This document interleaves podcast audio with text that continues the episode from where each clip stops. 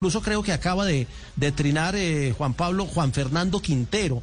En relación con la noticia, ayer algunos en redes eh, se, la, se, se la, se la tomaron, fue contra Juan Fernando. Es que no es que él no quiera venir, es que él no puede venir Son porque el 20 equipo no lo deja, no lo deja porque tiene que hacer 21 días de, de cuarentena si sale del país. Entonces, esa es la razón real por la que no viene. Entonces, eh, no sé si lo tenga usted por ahí, Juan Pablo, el, el, el trino El de Juan Fernando sí, Quintero. Ya, ya viene el trino. Mientras, leemos el trino, eh, le quería decir era que el hecho también de la falta de autocrítica es porque lamentablemente como estamos en época de pandemia, hay poco contacto con los medios de comunicación y solamente la voz oficial, es decir, lo que la federación no, a bien nos tenga eh, y nos pueda colocar eh, a través de un enlace para que nosotros podamos o preguntarle eso solamente una vez a quien ellos determinen en la rueda de prensa y ya. De resto nadie más tuvo contacto. Después del 3-0 en la ciudad de Barranquilla, solamente recordemos que nosotros a través de Blue Radio de Gol Caracol tuvimos a James Rodríguez, el capitán, pero no hicimos zona mixta porque la, el, las medidas de bioseguridad no lo permiten. permiten, sí. Claro, No entonces uno no puede claro. ni intercambiar conceptos con los jugadores, ni esperar que ellos se desahogue o uno,